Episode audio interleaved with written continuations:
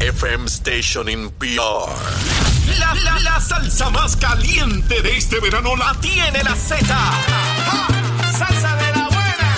¿Entendiste? ¡Y que suene pesado! WZMTFM 93.7 San Juan, WZMTFM 93.3 Ponce y WBFM 97.5 Mayagüez. Saca tu sunblock porque te vas a quemar con esta salsa. La emisora de la salsa número uno de Puerto Rico.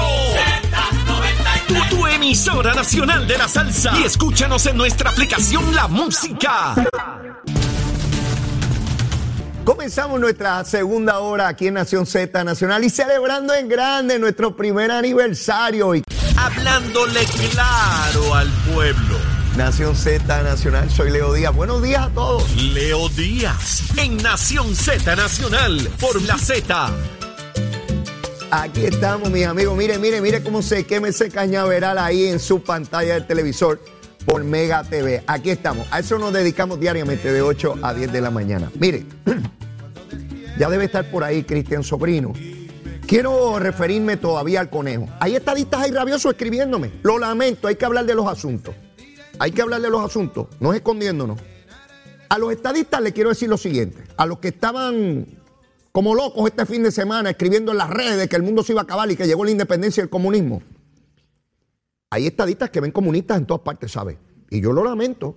Sí, sí, llegan al correo y el que le despacha es comunista. Y vieron a alguien con barba es comunista. Y vieron a alguien con un tatuaje es comunista. Yo no comparto esa idea, mis amigos, se los digo. Se los digo.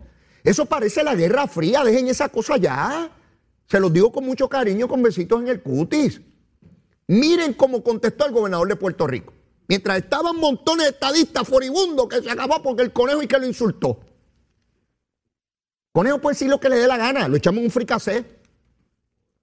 Oigan, le preguntan al gobernador ayer que qué le pareció todo esto que se dijo sobre él. Y dijo, mire, hubo unos conciertos, me alegro que haya tenido gran audiencia, que el pueblo participara de ellos. Mire, pero es que dijo tal cosa, y que usted, y que Luma, y que usted era que sé yo qué. Le digo, mire, por cada cosa que se pueda criticar hay 10 que se han hecho bien.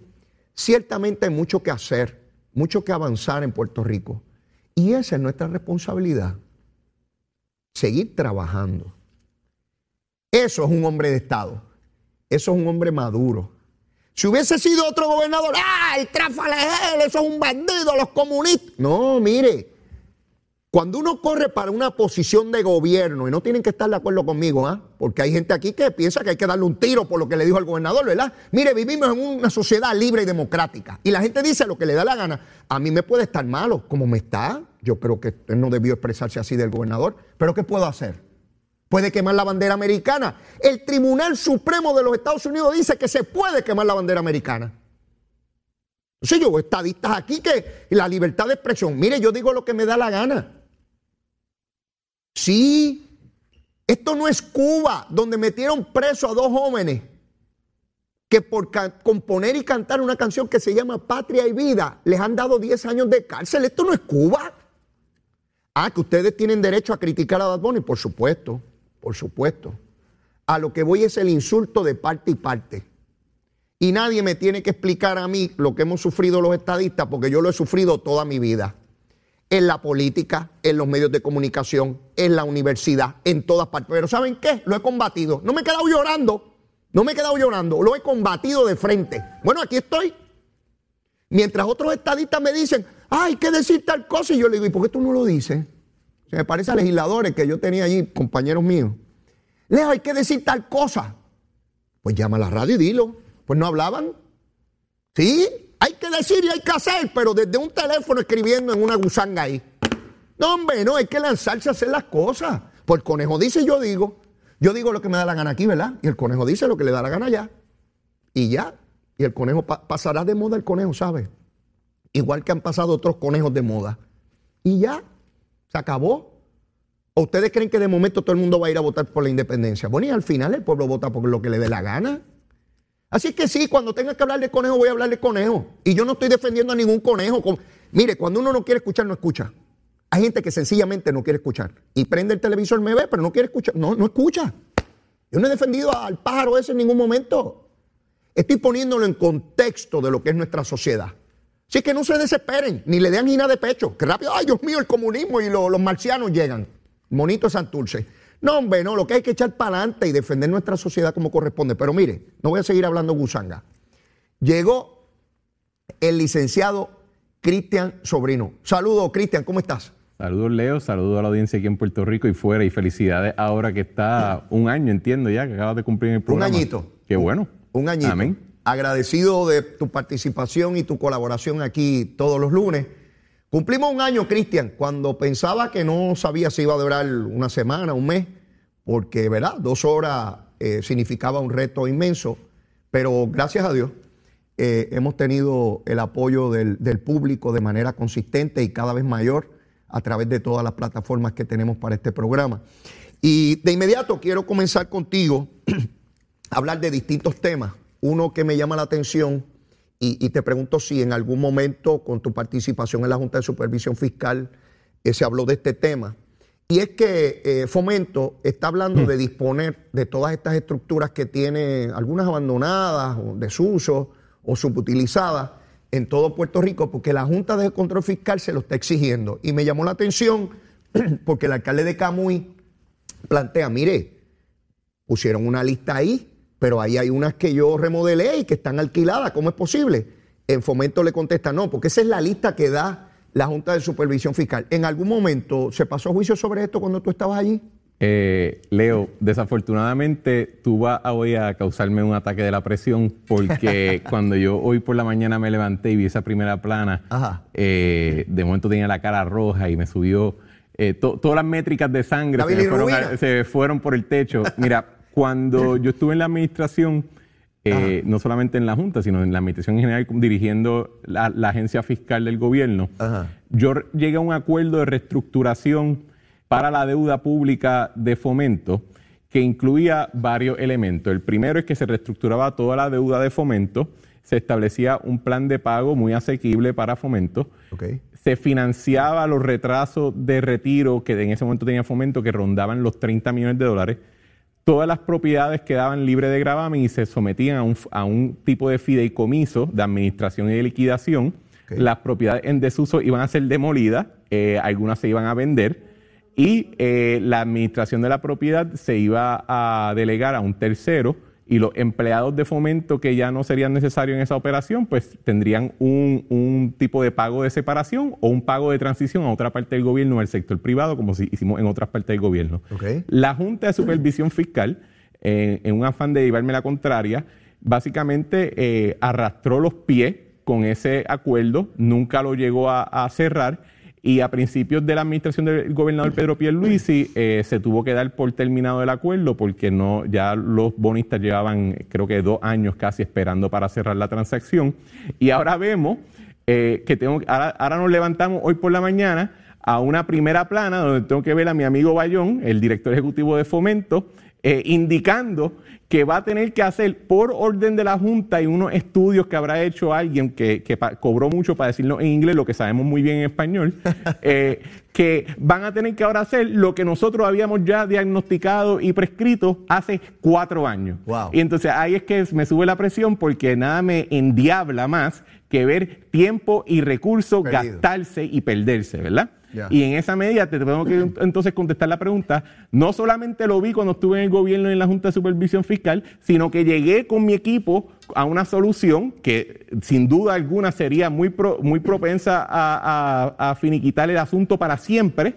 Y, pero pues, como vemos ya en Puerto Rico tenemos la tendencia de pagarle a alguien millones de dólares para repetirnos en inglés lo que sabemos en español y perder el tiempo en el proceso. Y eso fue efectivamente lo que, lo que ocurrió. Empezaron a hacer estudios y a traer Bueno, la, peritos y la Junta exigió en el plan fiscal varios estudios dizque para evaluar la viabilidad del plan que se había llegado. Y pues pasaron cuatro años y nos dieron la razón. Eh, así que ahora, eh, tanto yo sé que, que Bayón tiene un buen equipo en Prisco, eh, eh, lo que se conoce, como se conoce fomento en inglés, el director, el, el, secretario de Desarrollo Económico, Manolo Sidre, tiene también un muy buen equipo, pero van a tener que ahora ejecutar esencialmente cuatro años después lo que sabíamos en el 2018 y que habíamos ya llegado a un acuerdo con todas las partes interesadas. Incluso, probablemente sería mejor si se, hubiese, si se cerrara la transacción entonces, porque el tiempo, como dicen en buen castellano, time is money.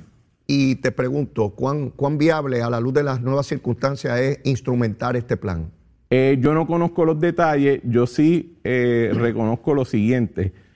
Este tipo de plan, cada día que pasa, se hace más difícil de ejecutar porque uno siempre está sujeto a los vaivenes del mercado y de las situaciones climatológicas y las situaciones políticas en los Estados Unidos y en Puerto Rico, ¿verdad?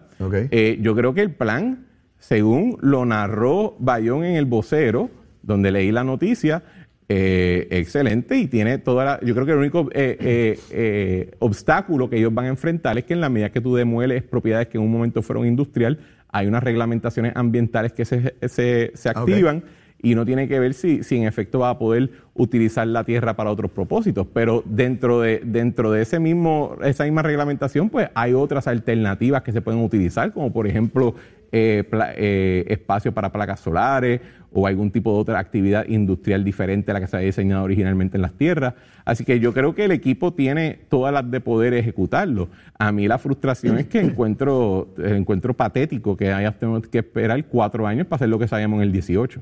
Eh, aprovecho esta, esta oportunidad, Cristian, para preguntarte sobre toda esta sombrilla de desarrollo económico, fomento, yo, miro esa estructura y un poco se me parece a que es un rezago de, lo que fue el Puerto Rico de hace décadas atrás.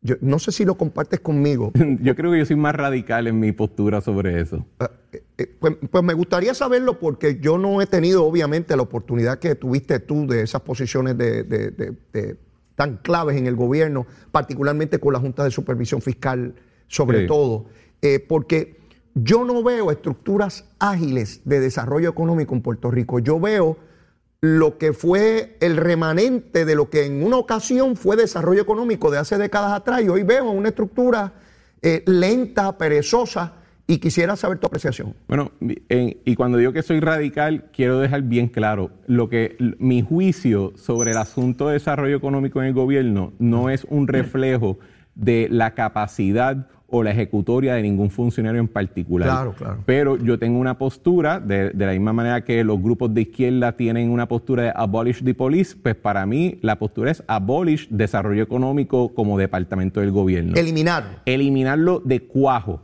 y eliminar el gasto que hay ahí y dedicarlo a asuntos de pan con mantequilla que atienden, que, que atienden a un mayor porcentaje de la población puertorriqueña. Ese pan con mantequilla en arroz y habichuelas es qué, hacer qué con ese dinero. El, la semana pasada yo tuve que ver al amigo eh, Mata, director ejecutivo del centro médico, tener que defenderse de que no tiene el dinero para poder pagar los sueldos competitivos que requieren los profesionales de la salud hoy en el primer mundo, ¿verdad? Y que estamos viendo que nuestro talento, que lo educamos en Puerto Rico, que invertimos en su educación, se monta un avión y se tienen que ir a otro estado para poder ganarse el sueldo que muy bien se merece. Se le paga el mínimo a ellos. Se le paga el mínimo y un poquito por encima, con beneficio.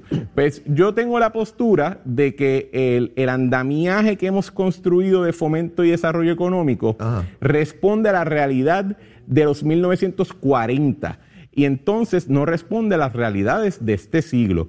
y en este siglo en particular, en este momento en particular en Puerto Rico, nuestras necesidades son salud, seguridad, atención en el departamento de familia, en educación, y ahí es que yo entiendo que nuestros fondos públicos deberían depositarse porque el atender esa situación va a implicar un mayor desarrollo económico por la calidad tanto intelectual como física de nuestra ciudadanía. Pero Cristian, ¿no eran esas mismas las necesidades de entonces? Bueno, lo que pasa es que en aquel entonces esas necesidades no se suplían porque en Puerto Rico no había actividad económica alguna. Entonces no había empleo. De ahí es que surge el programa del gobernador Togwell en ese momento, el que le decían el enviado porque él trajo a Puerto Rico una visión progresista institucionalista del gobierno que entendía que ante la carencia del sector privado de proveer esos trabajos y esa actividad, había que crear una estructura gubernamental para suplir esa deficiencia.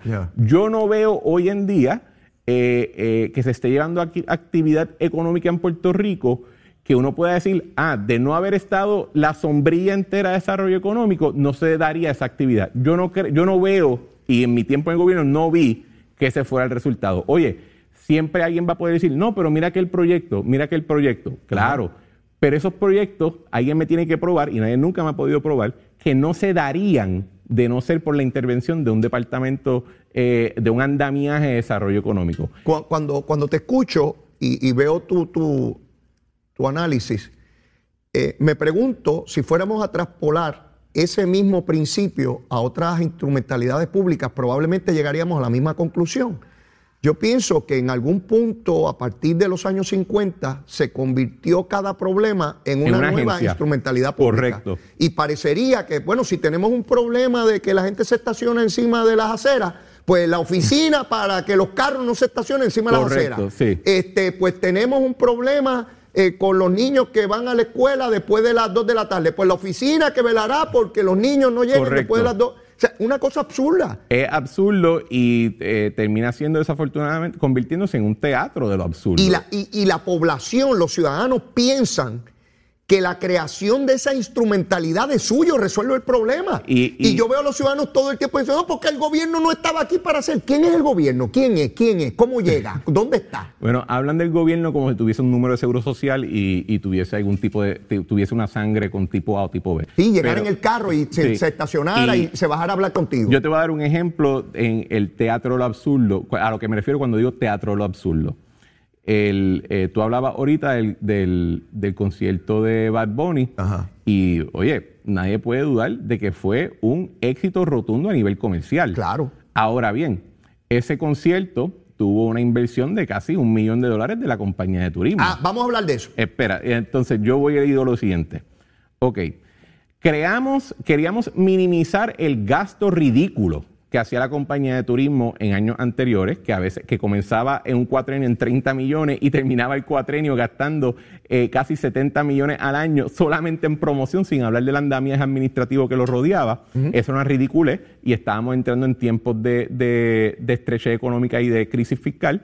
Nosotros en la administración creamos el Destination Marketing Organization que se llama Discover Puerto Rico, no solamente como un esfuerzo para profesionalizar esa gestión, sino también de control fiscal, porque se limitaba cuánto dinero se le podría dar a esa entidad y si se tenía que dar más dinero, tenían que buscar fuentes, tanto del sector privado como de otros lugares, para poder suplirlo. Pero creamos el DMO y nos quedamos con la compañía de turismo. Y ahora tenemos las dos. Y entonces ahora la compañía de turismo eh, le da un millón de dólares a un concierto que no lo necesitaba, ¿verdad? Porque eh, eh, si algo así, si algo podemos decir de Bad Bunny y de su equipo, es que son sumamente exitosos monetariamente hablando, y el resultado es que Bad Bunny hace un concierto donde le grita y insulta a la administración pública frente a 50 mil, 60 mil personas, y le dimos un millón de dólares para eso. Pues ¿No creen que quizás ese millón de dólares sería mucho mejor en el centro médico para pagarle los salarios y pagarle los beneficios que merecen eh, el personal médico? O sea, no demuestra que entonces este afán que tenemos a veces de mantener una estructura de administración eh, de desarrollo económico, no estamos quitándole recursos más necesitados en otra área del gobierno. Hago las preguntas porque, ojo, yo eh, como, como empresario, como abogado, como persona que tiene su negocio, que también representa a terceros frente al gobierno, yo le toco la puerta a esa agencia, así que yo no estoy hablando de lo que hace ningún funcionario o ningún jefe de agencia en particular. Yo estoy simplemente discutiendo lo que son, lo que deben ser prioridades en una isla como Puerto Rico en el 2022. Y yo entiendo que deberían esos fondos en vez de, en vez de dedicarse a un andamiaje tan grande, eh, reducirlo, porque el secretario de Desarrollo Económico es un, secretario constitucional, no se puede eliminar pero reducirlo a una oficina mucho más pequeña dedicada a promoción y ejecución de proyectos puntuales de una administración y casi todo el dinero que dedicamos a esa estructura, eh, dirigírsela a las áreas de, necesidad como salud, seguridad, educación y familia. Interesante lo que traes porque quiero, tú eres abogado y quiero plantear los hechos constitucionales de lo que, de lo que tú señalas. Vamos a olvidarnos ahora de Bad Bunny, porque si ponemos el nombre Bad Bunny, hay un montón de gente que nos está viendo. Sí, como que con el conejo, lo están defendiendo, me olvídate. Y, y cierran el oído, y si cierran el oído, los perdimos. Ok. Vamos a hablar de cualquier persona que pide dinero a turismo para llevar a cabo la actividad que corresponda, de acuerdo a las leyes y reglamentos que regulan esa, el destino de esos fondos. Pide dinero al gobierno y eventualmente se le da. En el curso de esa actividad, la que sea turística, la persona o las personas hacen expresiones en contra del gobierno, incluso este, que se pueden catalogar como ofensivas, como fueron estas. No se le puede exigir a nadie que no se exprese, eh, eh, ¿verdad?, en, en un sistema de libertad de expresión. Eso sería censura previa. No estoy de acuerdo necesariamente con esa postura. Ajá, pues, pues explícamela. Porque mira, eh, por ejemplo, nosotros tenemos en nuestro gobierno, Ajá. igual que los Estados Unidos, unos programas de asistencia social, Ajá. lo que le dicen el safety net. Ok. Eso es de aplicación universal y yo no le tengo que poner ningún tipo de limitación de ejercicio de derechos constitucionales a las personas que reciben esos beneficios, porque es un programa universal. Pero existe otro programa que son de promoción y de incentivo. Y en esos programas de, de promoción y de incentivo ya no es meramente un asunto social, es una relación comercial entre el Estado y la persona privada que está entrando en, en ese, en ese acuerdo Ya, con el ya- gobierno. ya sé por dónde va. Y de la misma manera que Cristian Sobrino cuando es abogado y en los acuerdos que estructura entre su compañía y otros terceros incluye una cláusula que se llama non-disparagement, que Ajá. implica que ninguna de las contrapartes puede salir allá afuera a mencionarle la madre al otro, Ajá. ¿verdad? Porque estamos aquí entrando en un acuerdo entre nosotros. El gobierno sí puede establecer en sus programas de promoción y de incentivo un, un requisito de que, mira, el gobierno está apostando a ti, te está incentivando y tú no deberías utilizar este dinero para entonces virarte y atacar la buena imagen del gobierno que te está apoyando. Olvídate del político, vamos a hablar del gobierno como institución. Ya. Y eso no es algo tampoco que no se haya visto en la historia del mundo, porque hoy en día en los contratos de decreto de ley 20 y de otras leyes Ajá. establecen cláusulas donde el secretario de Desarrollo Económico y otros funcionarios pueden utilizar el negocio beneficiario del incentivo Ajá. para hacer actividades de promoción para el bien de Puerto Rico. Entonces, como yo no estoy obligado a darte este incentivo, porque no es un programa universal de asistencia social, yo sí le podría poner una cláusula en el decreto o en el contrato de que, ojo, te estamos dando esta ayuda, es para promocionar a Puerto Rico y a su gobierno, no puedes estar virándote y atacándolo. Ya. Eh, y, y si eso es un asunto que tanto le ofende los derechos de primera enmienda a alguien, pues mi solución es fácil. No demos ningún contrato y vamos a dedicarle todos nuestros recursos a programas universales de asistencia social. Para los amigos que nos ven y nos escuchan, no, no quiero que esto se complique a nivel de abogados y que uno se pierda. A la hora de hacer el escrutinio, el tribunal, de, de- de hasta dónde llegan los derechos, hay un escrutinio que es bien estricto, que es bien riguroso, que le impide al Estado ir muy lejos en cuanto a limitaciones. Pero hay otro que es muy relajado, que tiene que ver con cuestiones económicas, por ejemplo. La diferenciación que trata de hacer o que ha hecho Cristian Sobrino es, mire, si usted coge la tarjeta de la familia o usted coge eh, la tarjeta de, de salud, usted puede decir lo que le dé la gana, porque a- a- eso es un derecho universal eh, que es para todo el mundo que, que cualifique. Sin embargo, acá es un privilegio que se otorga para favorecer económicamente, el principio es económico, a una entidad. Lo que está diciendo Cristian Sobrino es que no se afecta a la primera enmienda en la medida en que hay una cláusula que diga, yo te doy este privilegio, pero tú a cambio de esto tienes que cumplir con ciertos requisitos que Claro. incluye no desprestigiar al gobierno de Puerto Rico. Y sería un escrutinio distinto en el tribunal porque verían el aspecto económico y no de, no de libertad de expresión. No sé si lo expliqué. Esa esa es la lógica eh, general del punto de vista constitucional, del punto de vista comercial, simplemente es que, mano, está bien fuerte que tú le pagues un millón de pesos para gritarte palabras OS frente a 50 mil individuos, o sea, está fuerte. Sí. Y nadie debe, así que yo entiendo los de, oye, yo estoy aquí ejerciendo la libertad de expresión, pero si algún día que yo digo una cuestión que el resultado es que yo pueda ser afectado económicamente en mi vida privada, pues esa es la realidad que todos vivimos. Ahora, añade el elemento adicional de que se están dando fondos públicos, ¿verdad? Y ahí yo puedo entender que un gobierno o un Estado tenga todo, lo, todo el incentivo para decir, no creo que se debe utilizar el dinero para eh, eh, hablar eh, en contra de la administración que te está apoyando. Eso es, eh, estamos explicando desde el punto de vista de derecho, ¿verdad? No estamos entrando en el aspecto político. nada. Y Eh, sentido común también, Leo. O sea, si yo te doy chavo, no es para que hables mal de mí. Esa es la realidad. Interesantísimo, así es que me gusta que enciendan ese cañaveral. Yo estoy seguro que hay una discusión allá afuera entre todos ustedes, unos a favor, otros en contra. Mire, así hacemos, así hacemos, la diversidad, distintas opiniones, creando nuestra sociedad. Pero primero hay que quemar el cañaveral. Así que llévatela, chero. Estás con Nación Z Nacional por el Habla Música y Z93. con, con información pública y pues no es enteramente cierto, eh, no estoy diciendo que es falso, es parcialmente correcto, pero hay más detalles que indican que el gobierno ruso en efecto no es accionista de la, de la compañía. Eh, lo que ocurre es que uno de los bancos más grandes de Rusia, con sede en San Petersburgo, abrió en un momento una sucursal, una subsidiaria en Alemania. ¿Ok? Esa sucursal tenía un accionista que es también accionista en eh, la compañía que alegadamente va a administrar el, el APP. Ajá. Y esa, ese accionista había dado las acciones en colateral, Porque había recibido que- un préstamo. Cristian, pero eso hay que Eh, coger un curso de espera. bachillerato No, para no, se va, entenderlo. poniendo, se va poniendo mejor. Así que es un banco alemán que Ajá. tiene las acciones, pero el dueño del banco alemán es un banco ruso. Pues, ¿qué pasa? Cuando Rusia invade a Ucrania y se establecen todas las sanciones, el gobierno alemán toma control y posesión de ese banco en Alemania. Por lo cual ya el banco Así que el, ruso ba- no es dueño de así ese que el banco. banco ruso está en San Petersburgo viendo sus acciones desplomarse y sus monedas irse a la porra, mientras que el gobierno alemán, que el Banco Central creo que se llama el Bundesbank, es el que está administrando su subsidiaria en Alemania y en efecto, pues las acciones que fueron entregadas en colateral. Así que no necesariamente son los rusos, son parece que los alemanes los que están metidos en el party de los muelles. O sea, que, que, que toda esta cosa de que se está beneficiando al gobierno ruso que invadió a Ucrania y toda la cosa,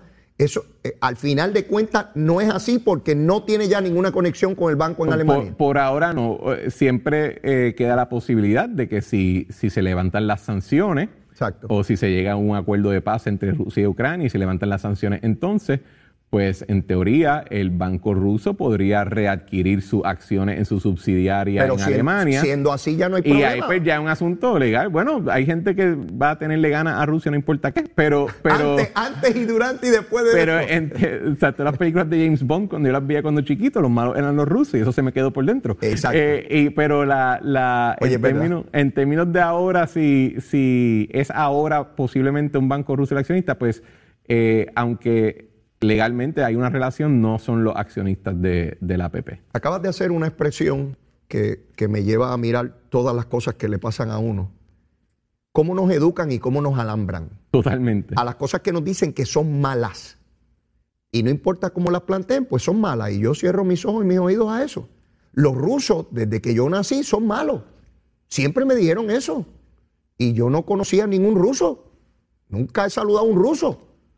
Eh, sin embargo, a un ucraniano sí hace poco saludé, que de hecho está aquí en Puerto Rico por ley 22. Y lo conocí en, en- en un lugar que estaba almorzando y me lo presentaron. Este, pero yo nunca he conocido un ruso en mi vida y me enseñaron que son malos todos y que hay que Sí. tenerle odio.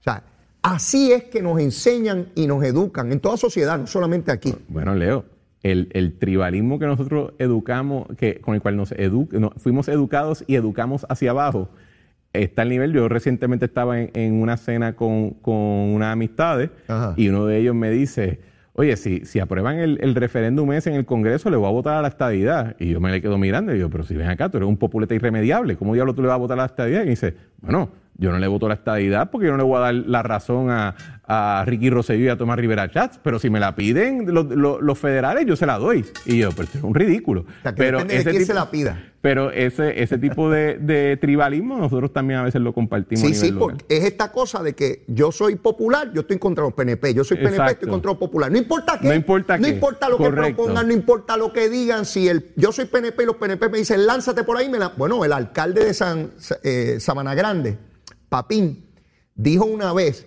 que si el Partido Popular le dice que se tire por el barranco, él se tira por el barranco. Pero eso ocurre también con los PNP, ¿ah? no porque bueno, sea el chiste, el chiste que yo hacía en las elecciones del 2000, eh, del 2016 Ajá. era que yo estaba, yo decía a todo el mundo hay que votar por la palma íntegro, no se pongan a mirar nada para abajo, que dañen la papeleta, voten por la palma íntegro. Y me decían, ¿y si le ponen a Alejandro García Padilla de gobernador? Y yo, yo voto por él también, que se chave. Después que esté Palma". ahí. sí, Sí, esa, pues. esa es la mentalidad política que, que, que se, se educa y se engendra en la Y- población y e incluso los que estamos más de cerca en la política, a veces somos los que más gringos las tenemos puestas. Así es, así es. Cuando tú estás emocionalmente envuelto con la... Eso me pasaba a mí en el gobierno, Cristian. Cuando tú estás emocionalmente identificado con las determinaciones, las vas a defender casi, Claro, casi ciego. Porque, fue parte de, de- de tu deliberación personal. Cuando estás a la distancia, tienes la posibilidad de ser más crítico de ellas, de, verlas en toda su dimensión.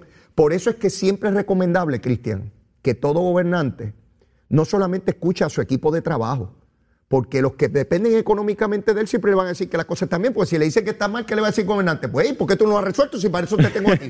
Sí, seguro, ¿cómo va a venir un ayudante a decirme, mire, gobernador, esto está mal, y yo lo voy a mirar y le voy a decir, ¿y por qué tú no lo has arreglado? Para eso yo te pago aquí.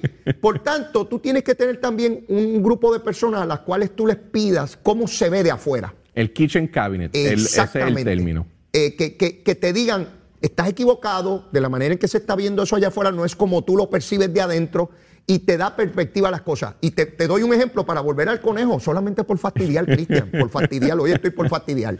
Tengo, tengo licencia para eso hoy, cumplo un añito. Es un añito, seguro. Mira, si el conejo dijera hoy al mediodía que se declara estadista, vas a ver a todos los estadistas diciendo que después de todo las palabras que él decía no eran tan malas. Bueno, aquí- Y verás a la izquierda diciendo que ese tipo hay que quemarlo. Yo creo, yo creo que si eso ocurre, hay un periódico cerca de este edificio que ese día estalla. No, no, no, simplemente implosiona automáticamente el Para que edificio. tú veas, si es de los míos, lo voy a defender o voy a atenuar Sí. el disparate que dijo y voy a dar mil explicaciones. Y se- me acuerda Bernabe que, que decía que podía contratar a la licenciada Prados en su oficina porque ella no era derrotada. Un candidato derrotado es el No era- que era- ya es incumbente y pierde, pero el que corre por primera vez y pierde no es un candidato Era, derrotado. Rosa- era la licenciada Rosa Seguí, que había Seguí. corrido también, eh, y cuando le preguntaron, pero ya no es una candidata derrotada, y él dijo, no, porque ella estaba corriendo por primera vez. Exacto. Si fuera que era incumbente y es es que- derrotada. ahí- adiós, es- seguro. Mira, Edward, Edward Caban es el segundo en la policía en New York, puertorriqueño del Bronx. Y yo sigo viendo, Cristian, cómo los puertorriqueños siguen adquiriendo posiciones de poder a nivel público y, eh, eh, y a nivel privado en toda la sociedad de los Estados Unidos. Y obviamente hay muchos más, pero este es el más reciente, el segundo en la policía de New York eh, el primer puertorriqueño en alcanzar una posición como esa. Y lo traigo, Cristian, porque estamos en medio de una discusión sumamente importante, álgida, difícil, pero igualmente decisional. Y es el estatus político de Puerto Rico. Yo hablaba con el gobernador hace un rato que me llamó, eh, igual que lo hizo cuando comenzamos el programa hace un año, de cuáles son los nuevos retos que tiene el movimiento estadista. Y ya no veo la cultura, ni el idioma, ni la bandera, ni los concursos, ni las, eh, ni las contribuciones. No que no se mencione, ¿verdad? Pero jamás con la fuerza que se hacía en el 93 en aquel plebiscito. Y básicamente es muy fácil ya mirar puertorriqueño, pues, pues totalmente boricua en, los Estados Unidos, y ya esos miedos van, van, quedando, van quedando atrás. Y vuelvo a insistir, Cristian, yo veo que aquí lo que falta es que los demócratas sigan empujando y que los republicanos se convenzan de que Puerto Rico no sería un Estado demócrata, porque si no van a mantenerse en la objeción. ¿Cómo ves el proceso de estatus hasta ahora? Yo creo que el reto que tenemos mayor es que seguimos peleando solamente en el mármol del Congreso de los Estados Unidos y no hemos dado la batalla cultural en los medios de, de opinión eh, que, que llegan a un público mucho más amplio que cualquier medio político. Y entiéndase, no estoy hablando de Fox News o de MSNBC, estoy hablando de HBO, estoy hablando de las cadenas de los networks. Eh, es insertar nuestro mensaje en el- el en la discusión cultural de los Estados Unidos, en los programas de consumo masivo en los Estados Unidos y en otras redes alternas, eh, eh, por ejemplo, eh, no solamente en los medios nacionales corporativos, sino buscar los medios alternativos que están mucho en Austin, Texas, localizados, e insertarnos en esa discusión. Yo creo que ese es el eslabón perdido en la evolución de Puerto Rico hacia la estadidad. Y creo que en el. Mira, mira cómo yo lo veo. En términos discursivos, yo creo que ya el movimiento estadista ganó el debate rotundamente. Eh, creo que en, el ala, en la ala eh, política, yo creo que se le hace bien difícil a, una, a un político a nivel federal estar en contra de los Estados Unidos sin eh, ponerse violeta porque está aguantando la respiración o sin soltar un chorre barrabasada racista. Eh, pero en el aspecto cultural de los Estados Unidos, eh, todos ellos se quedaron hasta cierto punto con la imagen de nosotros que le vendimos en los 50 y no le hemos hecho un refresh a esa pantalla. Y entonces ellos ya no nos ven, no nos están viendo como somos hoy, hoy en día, en el 2022, 70 años después de los 50 casi un siglo. Cristian, me, recordaste y olvidé mencionarlo en la primera hora del programa cuando estaba hablando del conejo, y disculpen a los que no quieren que hable del conejo, pero el Boston Globe, el, pasado sábado, este periódico muy prestigioso de los Estados Unidos, allá en la ciudad de Boston, Massachusetts, publica un escrito donde destaca al artista, y fíjense qué interesante, Cristian, no hablaban de la lírica, si hablaba mal o no, lo que hablaba es que este es un eh, un cantante, un artista, que ahora mismo es el cimero dentro de todos los Estados Unidos, superando a cualquier otro en, la plataforma, y señalan que hace eh, reclamos al gobierno y sobre las condiciones de Puerto Rico, particularmente después del huracán, el problema de la energía eléctrica, y, y entonces empiezan a hablar del problema del estatus de Puerto Rico. Hacen referencia al proyecto de Nidia Velázquez y de Jennifer González, y la proyección que dan es que hay que solucionar el estatus de Puerto Rico. Y yo decía, caramba, mientras en Puerto Rico la discusión es si habló mal o se insultó a fulano, que qué sucio habla, allá, para los que no conocen a Puerto Rico, el ciudadano americano que no conoce a Puerto Rico, que nunca ha venido aquí, que nunca ha conocido un puertorriqueño, pero que lee ese periódico, dice, adiós caramba, un artista de este relieve y es por un problema de estatus, un ciudadano americano y un proyecto que le quiere dar la estadidad. Pues fíjate cómo se proyectó allá hablando sobre el problema colonial de Puerto Rico, para que tú veas que las cosas no son o totalmente malas o totalmente buenas. Una, una vez yo voy a Washington DC y tengo una reunión con un senador o congresista, no quiero decir cuál fue, que es eh, rotundamente republicano, rotundamente sureño y es el, el estereotipo de todo lo que nos imaginamos de un sureño eh, político en, Washington. Y tiene la lengua rubia y los intestinos rubios. Sí, una cuestión brutal. Entonces, eh, él me pide que le explique qué es la situación de Puerto Rico. Yo estaba hablando del, asunto de la deuda y dice, no, pero háblame de, la situación política. Y, yo y yo me fui por 10 minutos a explicarle todo y, con detalle y al final él se me queda mirando y me dice, eh, Christian, that's stupid. Y yo me quedé como que... I agree, sir. Y me fui de la oficina porque gané la batalla ya. Pero yo creo que esa explicación de how the current status is stupid hay que popularizarla a un nivel donde sea simplemente ridículo pero, argumentar lo contrario. O sea, después que tú argumentaste todo eso, él concluyó que, que, que, que, que la situación es estúpida. Que, no había que discutir nada más, que sencillamente había que atenderlo. Él lo dijo, esto es estúpido, vamos a resolverlo y ya. Y, pero entonces, ¿qué pasa? Tenemos un grupo de otros grupos puertorriqueños que como ven que la estadía es lo que está cogiendo velocidad y lo que está cogiendo mayor gravedad en el asunto, pues deciden decir sandeces como que no, no, no, es que los puertorriqueños cogieron el ELA y ahora están cogiendo la estadía porque no están informados lo suficiente. O no, no, no, porque si se hacen estado, eso es el, la cúpula de la colonia. No, no, no, es que todavía no hemos podido discutir, no ha habido vistas públicas, como dijo en un momento Carmen Yulín en, la semana pasada en el Nuevo Día. Es que no ha habido vistas públicas y que no puedes resolver el asunto todavía. Y hay que simplemente educarlo para que cualquier persona que sea un mamífero bípedo, consciente de su propio ser. Como erectus cuando escuche la situación diga, that's stupid, let's solve it. Sí, sí, creo que sí. ¿Cómo ves el asunto en términos de la votación de cara a septiembre y llevarlo al pleno de la Cámara? No tengo, yo, yo sé lo que quizás quizá menos lo que usar, yo me dejo llevar por lo que han dicho los periódicos hasta ahora, yo entiendo que la votación será en septiembre. He escuchado a, mi amigo Charlie Rodríguez en una entrevista decir que entendía que eh, iba positivo el proceso.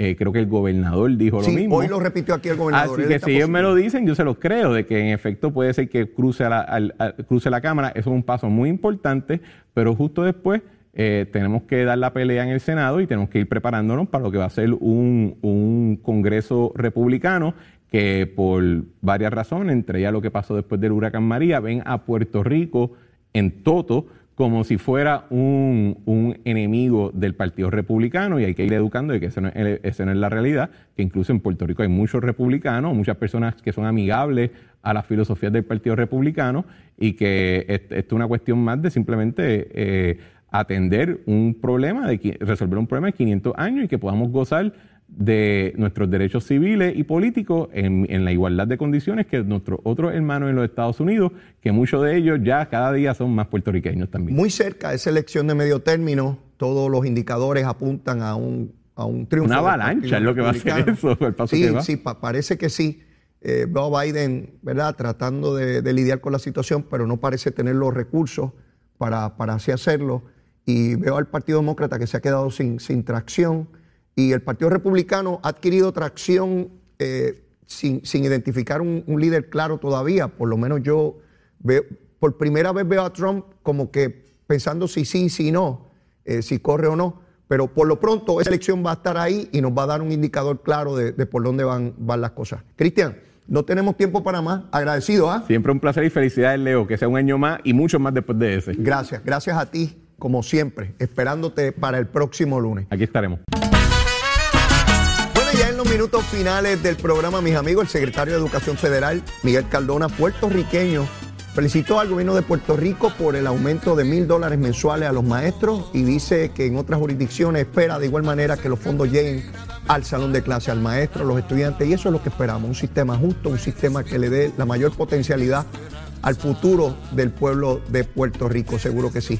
Y antes de pedir el programa, por supuesto, agradecerle a todos ustedes esa audiencia enorme que crece cada día más a través de Mega TV, Z93, la aplicación La Música, Z93, la emisora nacional de la salsa y nuestra página de, Facebook de Nación Z.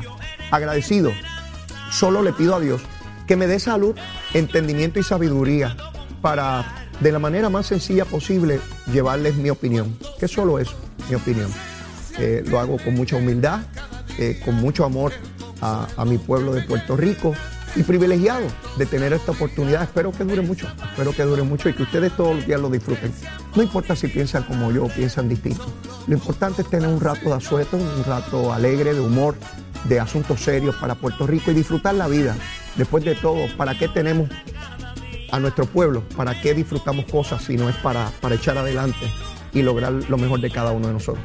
Será hasta mañana. Lo quiero un montón. Mire, si todavía usted no me quiere, ¿qué espera? Quiérame que soy bueno.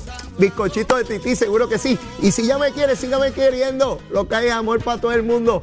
Los voy a extrañar. Será hasta mañana. Que Dios los bendiga con Dios y la Virgen, como decía abuela, seguro que sí. Besitos en el cutis para todos. ¿ah? Llévatela, chero.